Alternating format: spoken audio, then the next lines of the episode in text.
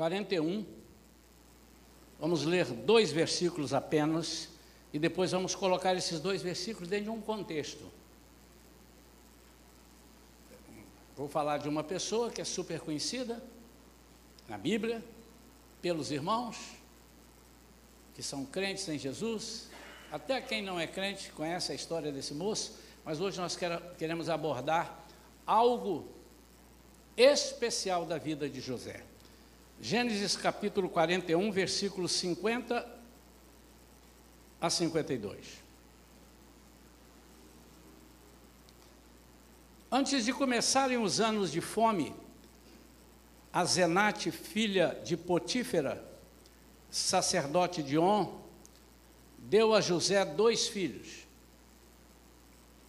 Ao primeiro, José deu o nome de Manassés, esclarecendo: Deus me fez esquecer meus dias difíceis e toda a família de meu pai.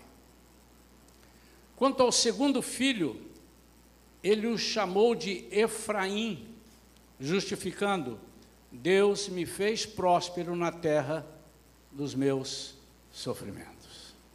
Vamos falar com Deus. Pai querido, em nome de Jesus, fala conosco, Pai.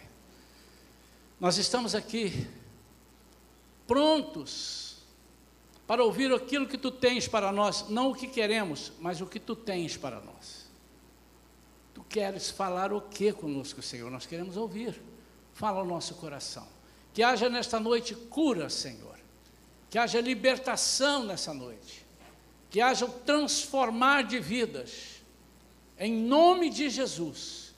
Nós tomamos posse, Senhor daquilo que só o Senhor pode fazer por nós e em nós. Nós oramos crendo que já recebemos em nome de Jesus. Amém? Nessa palavra de hoje, nós vamos abordar um pouco de tudo que nós temos visto e temos feito aqui na igreja ao longo desses anos, mas principalmente nos últimos meses, o que tem acontecido? Comprometimento, foco. Nós estamos estudando na escola bíblica dominical, no Esforce, sobre esses dias.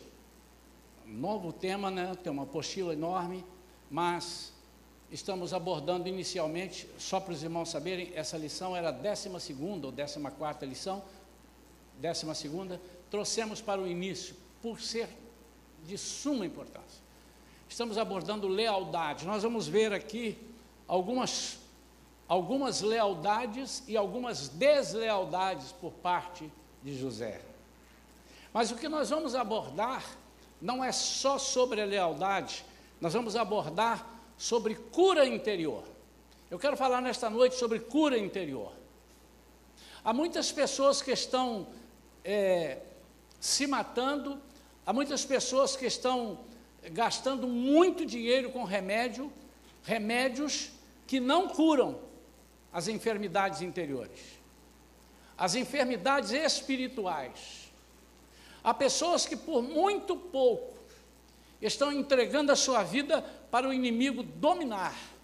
Há pessoas que por muito pouco estão sendo utilizadas, usadas pelo inimigo para desgraçar outras vidas. Há pessoas que por muito pouco estão usando algumas desculpas, algumas alguns percalços da sua vida que ele tenha passado para abrir mão de um tratamento ou de um processo que Deus tem para ele e através dele. É muito comum nós, na nossa insignificante inteligência, Vou repetir, na nossa insignificante inteligência. Olharmos uma pessoa que está sofrendo por alguma coisa e quando conhecemos um pouco, diz, é por isso, a pessoa está sofrendo por isso.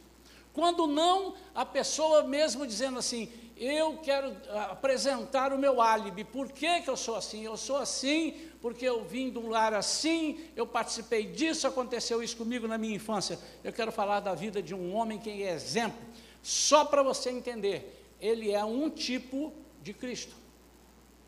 Nós estamos falando de Cristo no Antigo Testamento. José é uma tipologia de Cristo.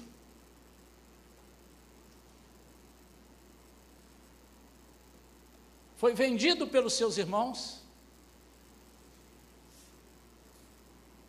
foi traído pelos seus irmãos, foi incorruptível, foi levado adiante para dar libertação e salvação ao seu povo. Há inúmeras características que colocam José como um tipo de Cristo. Mas a vida desse moço foi uma vida muito difícil. O versículo que eu li aqui, ele tem dois filhos, eu estou lá no capítulo 41, e a história dele começa no 37, quando ele tem os sonhos, depois tem um, um interregno aí, 38, entra um, uma, algo tremendamente interessante, interrompe a história de José para falar de algo, já preguei sobre isso, sobre Tamar. E no versículo, perdão, no capítulo 39, agora emenda de novo a história de José, onde ele é vendido pelos seus irmãos, vai parar lá no Egito, e ali é uma história que as pessoas conhecem, nós vamos dar algumas pinceladas em alguns pontos dessa história dele. Mas eu quero voltar primeiro, antes dele ser vendido. Quem era o José? O José, jovem bonito, diz que ele tinha uma aparência bonita, obediente, e um dia ele foi desleal com seus irmãos. E porque ele foi desleal com seus irmãos, ele foi honrado por Deus. Epa, pastor agora vai pregar e ensinar a deslealdade. Só que ao ser desleal aos seus irmãos, ele foi leal ao seu pai e fiel a Deus. Os seus irmãos estavam manchando o nome de Deus na sua família. E ele não concordava com as coisas que ele via, embora muito novo. Não concordava. E ele falava com os irmãos: está errado. E quando os irmãos perceberam que ele estava se metendo muito, mas eles não resolviam, ele vai e fala com o pai. Então, para muitos, ele foi desleal com os irmãos, foi falar com o pai. Ele, dedo duro, não. Quando ele percebeu que os irmãos não atendiam às orientações que Deus passava para ele, ele fala com o pai baseado em tudo que Deus fazia na vida de José. E ele vendo que seus irmãos não seguiam e que estava ferindo e manchando a sua família, ele resolve romper com muitas coisas, sabendo que ali ele corria muitos riscos. Então eu estou falando de um José fruto de uma família emocionalmente doente. Você parou para pensar, meu amado? Você é o irmão dos mais novos, e os seus irmãos, com raiva, resolvem maquinar contra você e matar você, porque esse era o interesse. Vamos matá-lo. E um dos irmãos disse: Não, matar não, aí, aí não, aí é demais. Não, não, não.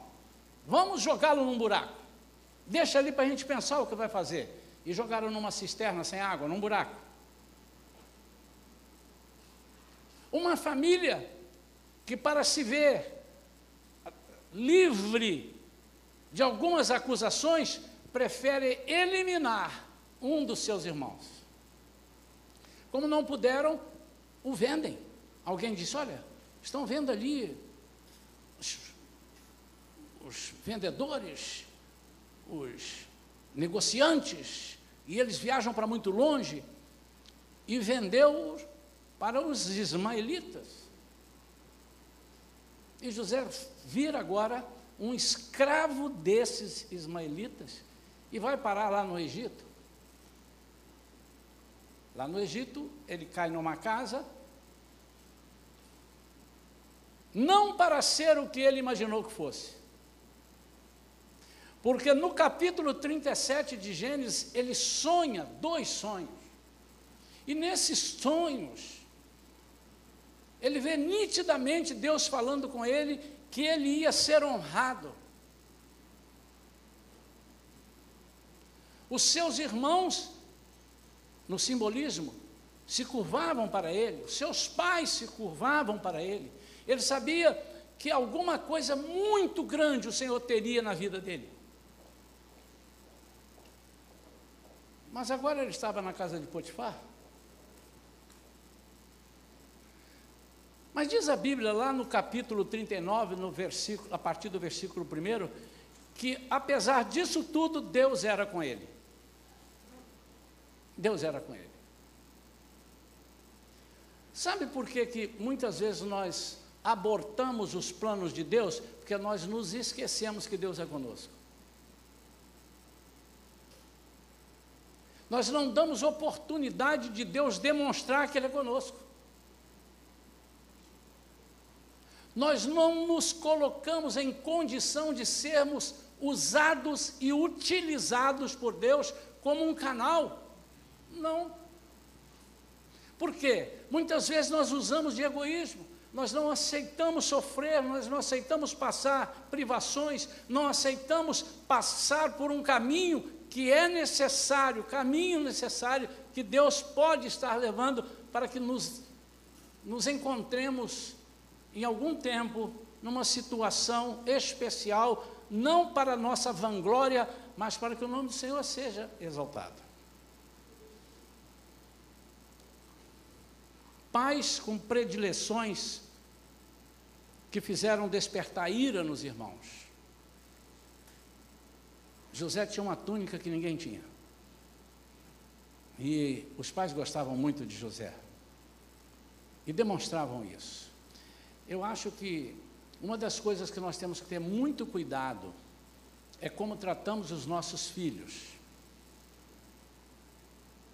Nós não podemos tratar os nossos filhos de modo igual. Nós vamos errar.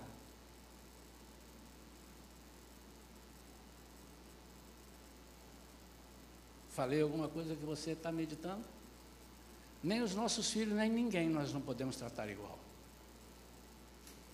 Se eu tratar a igreja igual, eu vou agradar a 10, desagradar a 30, agradar mais outros 20, machucar 40. Nós temos que fazer conforme Deus faz conosco, entendendo as nossas necessidades, as necessidades dos nossos irmãos, dos nossos filhos. Tem filho que precisa de um tipo de tratamento com amor tem outro filho que precisa de outro tratamento, com amor. Mas são ensinamentos. Não pode ser de uma forma igual, mas isso não é mensagem para hoje. Todavia, nada que se faça a nós pode ser motivo de nós chutarmos o balde, para que nós abramos mão de tudo aquilo que Deus tem para as nossas vidas, porque nós somos apegados a Ele, nós somos filhos de Deus, os nossos filhos são filhos de Deus, e quer aconteça alguma coisa diferente do que você pensa, o Senhor é quem está no controle, você precisa entender isso. Ainda que os teus pais te abandonem, eu, contudo, jamais te abandonarei. Essa é a palavra do Senhor. Isso não pode, de jeito nenhum, dirigir a sua vida.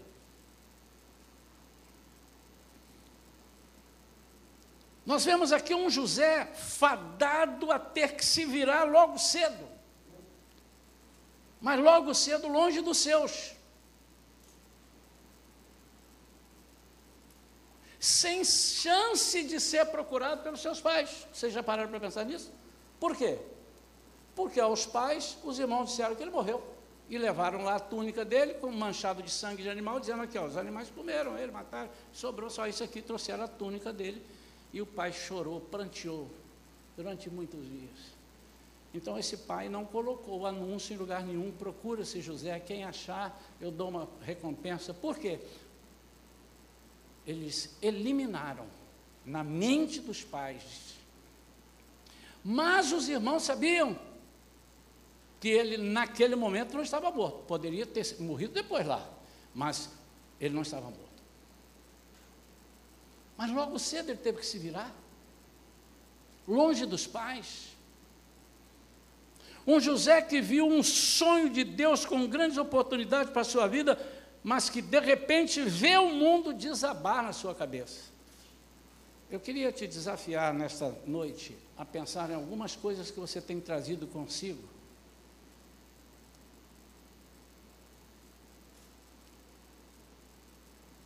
Nós temos tido uma preocupação aqui na igreja. Os irmãos que fizeram Connect estão aqui, sabem disso. Eu começo o curso de Connect. Quando eu digo eu começo, nós começamos. Às vezes sou eu quem dá o curso, outros irmãos já deram. É, começamos a falar sobre quem dirige a sua vida. O que dirige a sua vida? É o ódio, é a vingança, é o sentimento de demonstrar alguma capacidade que você precisou demonstrar porque você não foi reconhecido.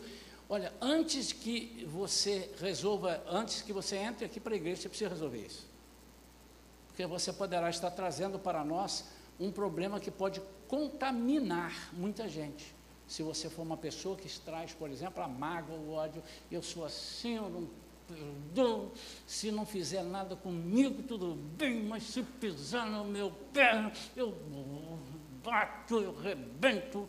Se você é uma pessoa dessa, você precisa mudar a sua vida para ser membro dessa igreja, porque ou aceitar que trabalhemos para que você possa ser membro dessa igreja. Porque essas coisas não podem permear a nossa vida. Eu fico imaginando nós chegarmos, se chegarmos no céu, e aí o Senhor dissesse, você não pode entrar. Mas por que eu não posso entrar? Não pode entrar porque você abriu mão de mim, por isso, por isso. Mas o Senhor não enxergou? O Senhor viu o que, que fizeram comigo? O Senhor viu o que, que meu pai fez comigo? E ele vai dizer, o que, que eu tenho com isso? E você não leu o versículo que eu disse, que ainda que seu pai te abandone, ainda que todos te abandonem, eu não te abandonei, eu tenho alguma coisa com isso? Tem algum capítulo dizendo, desde que alguém na sua vida te maltrate, você tem direito de fazer o que você quiser. o sonho dele que ele viu, não, certamente não era aquele. E eu imagino ele numa terra estranha.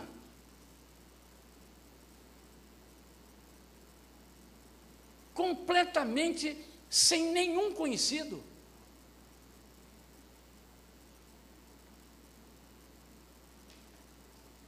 O que, que ele vai fazer?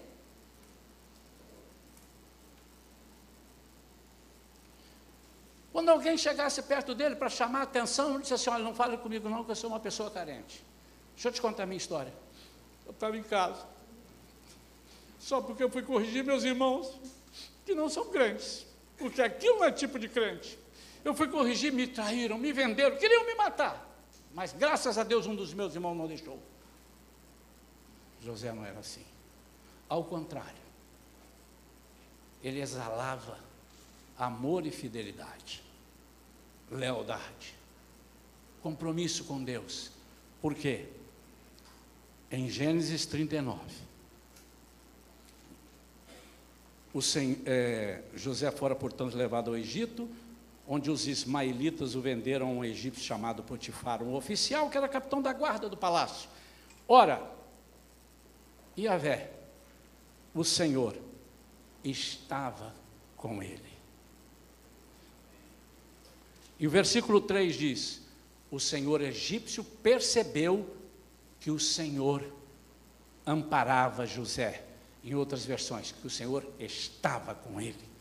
Então, a vida de José era uma vida que, a despeito de ter sido traído, a despeito de ter inúmeras razões para ser um pária da sociedade, um marginal, um revoltado, ele fazia as coisas com um amor absurdo, a ponto das pessoas dizerem: o Senhor está com esse camarada. E já que está com esse camarada, nós vamos entregar nas mãos dele tudo que é nosso, porque de inteligente, de inteligência nós entendemos. E agora tudo que é nosso vai estar na mão dele, porque o Senhor, e diz aqui, é, olha só que interessante.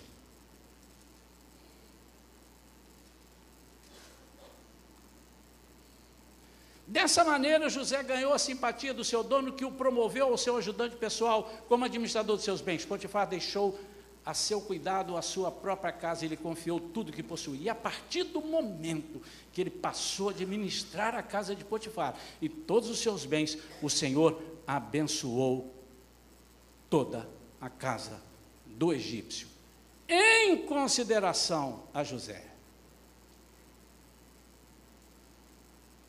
A bênção de Yahvé alcançou tudo o que ele possuía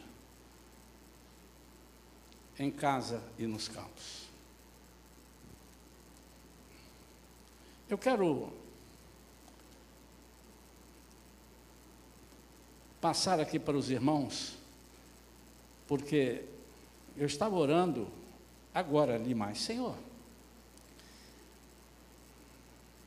Que eu me lembro, eu já preguei sobre essa mensagem, sobre esse personagem, só aqui na igreja algumas vezes, mais de dez talvez obviamente dando conotações diferentes.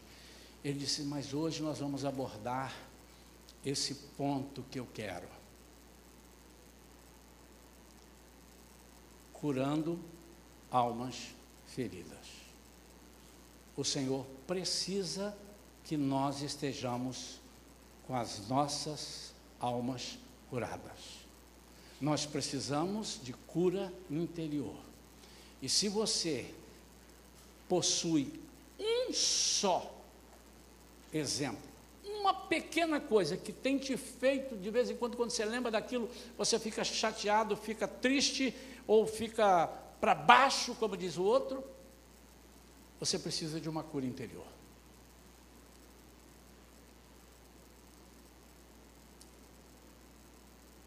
Então, para curar as feridas da alma, porque ali, ele vendido para ali, não foi o suficiente.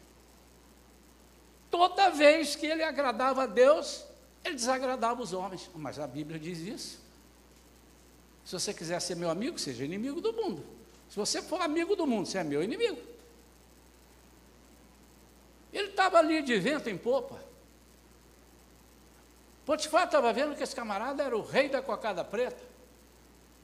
E agora vem lá uma endemoniada, a esposa de Potifar, e tenta levar José para a cama, não para ele dormir, mas para fazer coisa errada, como dizia lá em Minas, para fazer bobiça com ele. Mas ele disse: não. Ele não estava revoltado, ele disse: eu vou me aproveitar, porque aqui eu vou me dar bem a mulher do meu chefe, essa mulher vai me promover. disse, não, e por conta disso, José agora é, vendi, é, é levado para a masmorra e vai ser preso. Mas quando ele chega lá, ele entende o seguinte: esse caminho é, só pode ser o caminho que Deus está me fazendo passar, é meu treinamento para eu ficar forte. Lembra do exemplo que eu dei do camarada forte? Está ele ali, ó. Então, começa a levantar peso, dói nas costas, mas você vai ficar forte. Esse era o treinamento. E ele chega na cadeia, o carcereiro olha para ele e diz: Deus está com esse camarada. Vem cá, José, o que, é que você quer comigo? Eu quero te entregar, não quero saber de nada. Eu já estou chateado. Aliás, eu não entendo nada desse Deus. E aí, é, é, aí é uma minoria, mas existe as pessoas que se revoltam contra Deus, que querem entender mais de vida do que Deus.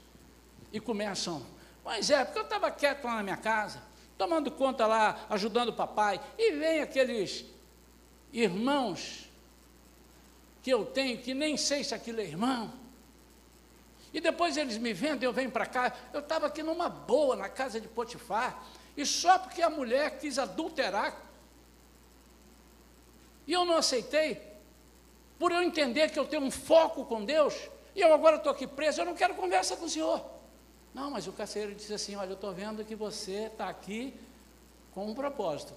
E entregou na mão dele o quê? A chave da prisão. Você tem a chave, você que manda aqui. Porque viram nele que ele era um servo de Deus. Irmão e irmã, deixa eu te dizer, eu Nunca contei, nunca fiz um levantamento, mas eu acho que eu conheço. Para não errar, eu vou falar algumas dezenas, mas eu acho que eu conheço centenas. Conheço algumas dezenas de pessoas que tinham tudo para, neste momento, estarem ou mortos, ou trancafiados numa prisão, ou sendo pessoas completamente intratáveis, não, não se podendo fazer nada com eles, pessoas é, totalmente é, à mercê do ataque do inimigo e do uso do inimigo. Conheço, mas não é conheço de ouvir falar, não, conheço. Pessoas que não usaram o argumento de que foram maltratados, que foram é, desprezados, que seu pai deu cinco chocolates para os seus irmãos, mas para ele só dava um, que seus pais não conversavam muito com ele. Conheço muitos desses que hoje são líderes de alguma coisa, são chefes de família, são pastores ou missionários, são empresários, homens de negócio bem-sucedidos. Um deles é o meu sobrinho. Nós olhávamos para o meu sobrinho pequeno e falávamos assim: Meu Deus, Deus tem que ter misericórdia desse menino. Porque tudo que eles viam em casa era briga de manhã, de tarde e de noite com seus pais. A sua mãe, minha irmã, não, não sabia mais o que fazer. Por um marido que se entregou à bebida, se entregou às coisas todas erradas, e essa pessoa cresceu assim.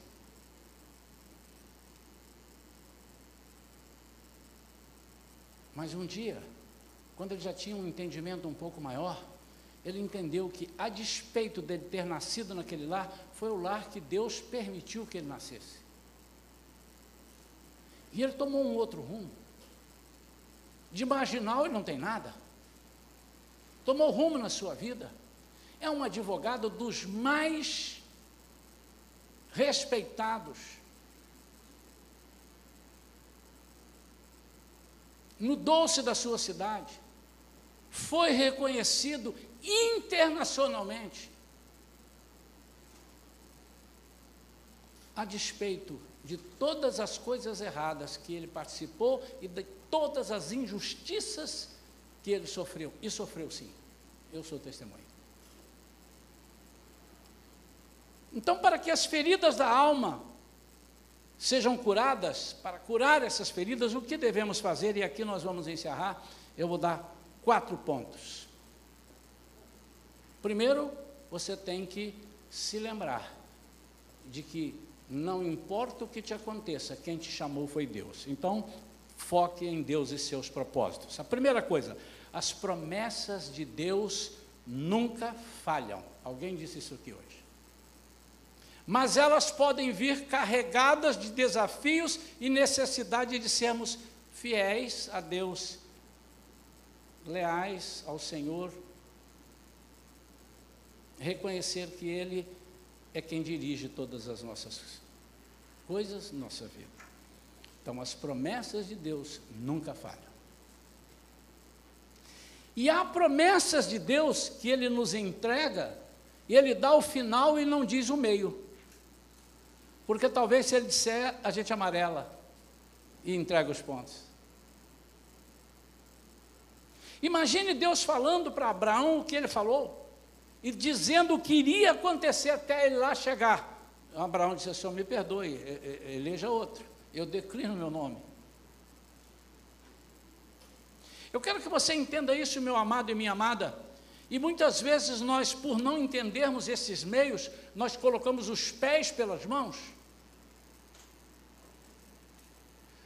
As promessas de Deus, elas vêm carregadas de desafios, elas vêm carregadas de tempo de espera que você não sabe qual é. Me lembro que uma vez, isso é caso verídico, alguém levantou e deu uma profecia para um irmão de uma igreja aqui em Niterói, e ele ficou todo entusiasmado. Quando acabou o culto, era um congresso, e ele já foi conversar com as pessoas como é que ele tirava o passaporte? Porque alguém disse assim: Eu vou te levar para terras longínquas, para outros lugares, outros países, e você vai ser usado em meu nome. Ele esqueceu de perguntar quando, ou então aguardasse dizer quando, quais são os meios. E ele foi. E ele tinha recursos aqui para tirar um passaporte, demonstrar, tirou o passaporte, conseguiu o visto. Estou falando de um caso verídico. E um dia, eu estou em Miami, nos Estados Unidos. Fui lá cantar, pregar, e eu encontro esse irmão. Rapaz, o que, que, você está fazendo aqui? Eu vou contar a minha história. Eu tinha acabado de chegar. Lembra disso assim, assim, assim, daquele congresso? Ele lembra. Eu disse ele, lembra. Então, e Deus falou, mas tão forte no meu coração, mas tão forte, e falou mesmo. Mas tão forte, mas tão forte, que eu já saí comigo é assim, é para fazer, vamos fazer. E eu fui atrás e tirei meu passaporte, peguei o visto, foi rapidinho, foi na primeira, fizeram três, quatro perguntas, me deram o visto, e eu estou aqui. Rapaz, que coisa. Você está fazendo o quê? Não sei. Deus vai me dizer. Amém. Passaram-se dois ou três anos, eu volto aos Estados Unidos, mas agora eu não estava em Miami, estava numa outra cidade. Quem eu vejo? Ele. E eu vejo, estou pregando, eu conheço aquele camarada. Ele estava lá meio diferente. Quando acabou, eu fui lá, rapaz, ô rapaz, queria que você orasse para mim, minha vida virou de cabeça para baixo. Eu falei, mas como assim virou de cabeça para baixo? Eu estou precisando de voltar para o Brasil, não sei como é que eu faço, não tenho nada aqui, eu não arranjo emprego, eu não sei, mas Deus te trouxe para cá. Deus falou que ia te trazer. Irmãos, eu não tenho dúvida que Deus falou que iria trazer, queria levar. Eu não tenho essa dúvida. Quem sou eu para dizer, Deus, na boca daquele homem ali não teve profecia? Então eu não posso fazer isso. Mas será que ele soube esperar o tempo que José soube esperar? Vocês sabem quantos, quanto tempo se passou entre o sonho de José e ele ser empossado como governador geral do Egito? Vocês sabem? Alguém não sabe? Faz assim com a mão que eu vou dizer. Treze anos. Ele tinha 17. Ele é um tipo de Jesus, porque ele começou o seu ministério com 30 anos. É mais uma razão dele ser considerado. Treze anos. Você sabe quanto tempo, não foi um dia, não foi uma semana, Davi teve que esperar para ele ser empossado como rei. Que Deus já. Oh, agora não foi profecia, não, irmãos, agora foi Deus que falou, direto com ele. Irmãos, os percalços, os desafios. Então, as promessas de Deus nunca falham, mas elas podem vir carregadas de desafios, necessidade de sermos fiéis e leais a Deus. Essa é a primeira coisa. Segunda coisa, deixe Deus traçar o caminho. Em cada parada que você fizer, há um propósito. A primeira parada que eu vejo de José foi na cisterna. Saiu da casa, foi para a cisterna. Segunda, no meio dos ismaelitas. Quanto tempo ele levou para chegar lá? A Bíblia não diz. Mas não foi de avião, foi de carroça. Talvez misturados com os bodes, os galinha, porco, tudo que tinha ali. Eles eram negociantes. Ele estava ali, José, amarrado. Terceira parada, na casa de Potifar. Quarta parada. Você pensa que daqui eu vou para cima, daí ele foi para baixo? Masmorra. Quinta parada. Foi quando ele é chamado por Faraó. Ele é levado à presença de Faraó. E Faraó entrega na mão, não agora a chave do presídio, mas a chave do Egito. E diz para todos: ninguém faz nada se ele não falar.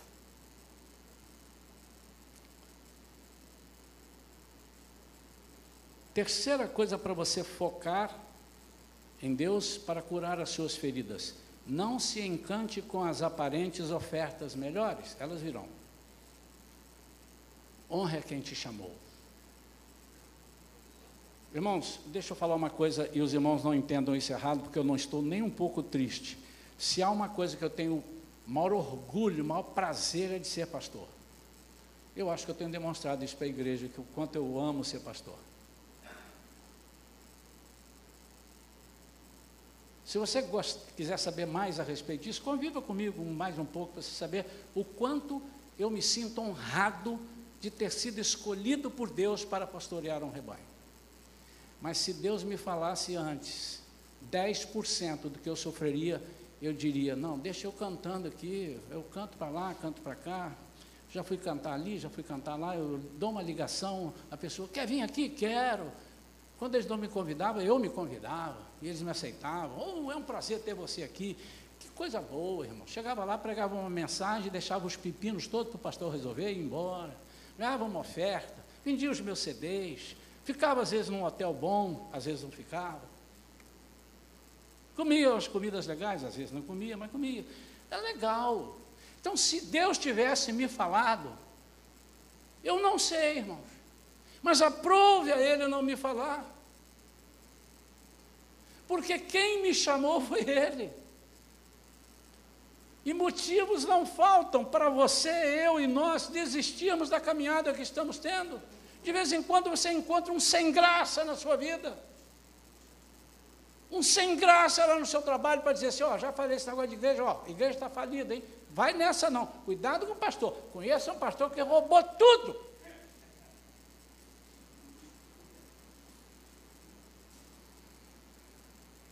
Não faltam pessoas que querem te levar para o buraco. E vocês pensam que não faltaram para José? E ele tinha tudo para fazer um monte de besteira para dizer, mas também eu sou produto do meio que eu vivia. Meus irmãos, aquilo ali era, só tinha traíra. Meus pais não chamaram atenção. Acho era melhor mesmo eu ter agarrado essa mulher de Potifar e dado um pega nela, sabe? Era melhor. Ninguém estava vendo, não ia contar para ninguém. Pelo menos eu era mais, seria mais do que mordomo, seria produzido, promovido. Mas Deus não te chamou para ser mordomo. Você pode estar mordomo. Nós somos mordomos de Cristo. Vocês sabem disso? Amém? Ah, as coisas que nós temos não são nós. Cuide disso aqui, mas usufrua de tudo, nós somos mordomos. Mas vai chegar um momento em que estaremos com o Senhor na eternidade. E a primeira ceia, quem vai nos servir, não é o mordomo, é o mestre. Não se encante com as aparentes ofertas melhores. E tem muitas propostas. Se você for dar ouvido, tem muitas propostas. E por último, a mágoa não deve nunca fazer parte da sua caminhada. Por quê? Porque quando você tem mágoa, nem a sua oferta o Senhor aceita.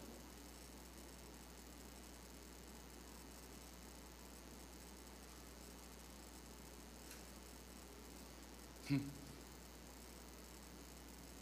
Quando vieres ofertar e lembrares que tem alguém que tem algo contra você, não é você que tem contra ele, se lembrou. E eu soube que o irmão fulano tem algo contra mim.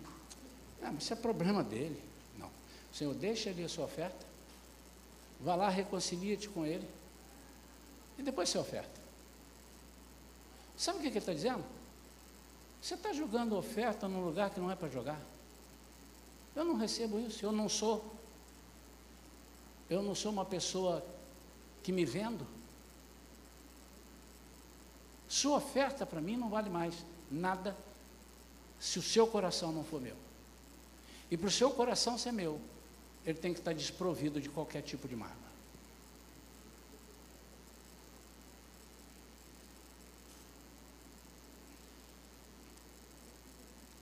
Há pessoas, irmãos, que estão vivendo uma vida vegetada, vegetativa, espiritualmente falando. Pregamos aqui recentemente, e outros irmãos já pregaram, o que o Senhor quer de nós? O que o Senhor quer de nós é que nós tenhamos vida em abundância. O que é uma vida em abundância? Eu imagino uma vida em abundância. Tudo que eu fizer, eu faço com prazer, alegria. Não quer dizer que eu vou ter uma vida de 100 anos, de 90 anos. Eu posso viver 40 anos em abundância. Há pessoas que vivem 60 anos mal. Sofrem 60 anos. De vez em quando a gente ouve, né? Fulano parou de sofrer, morreu, parou de sofrer. Parou de sofrer, coitado. Agora, agora ele não sofre mais, parou de sofrer. Se referindo a essa vida aqui, né? Parou de sofrer. Vida em abundância. Mas existem coisas que estão obstaculando. O que, que é isso? Colocando obstáculos na sua vida de abundância.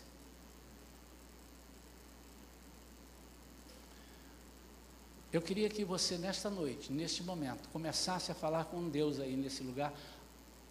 Eu sei que alguns já estavam falando. O Espírito Santo está mexendo com você, você está falando.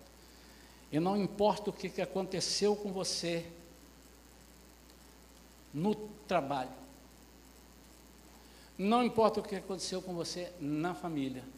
Não importa o que aconteceu com você na igreja. Não importa o que aconteceu com você na sociedade.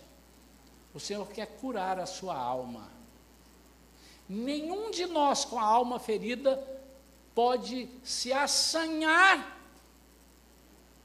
a ser um discípulo de Jesus. Não que ele não aceite, você que não consegue.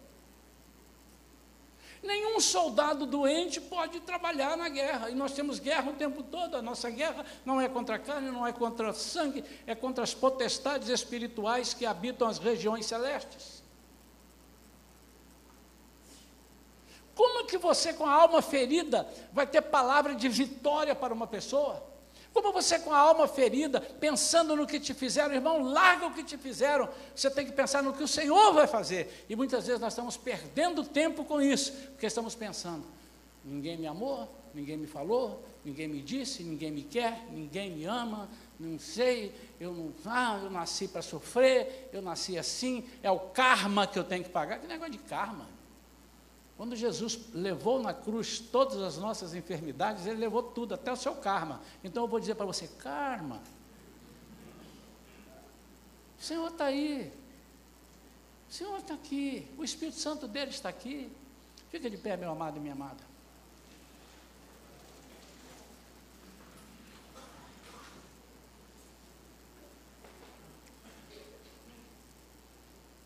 Como é que eu faço isso, pastor? Primeira coisa, você tem que querer. Primeira coisa. E como é que eu quero? Você tem que sinalizar que quer. E muitas vezes você não quer e não vai vir aqui, vai ter gente que precisa e não vai vir. Eu já sei. Por que, pastor, que o senhor está falando isso? Porque tem vergonha. E a vergonha te leva para o buraco. Você não tem que ter vergonha. O diabo já sabe como é que você é. Alguns amigos já sabem como é que você é.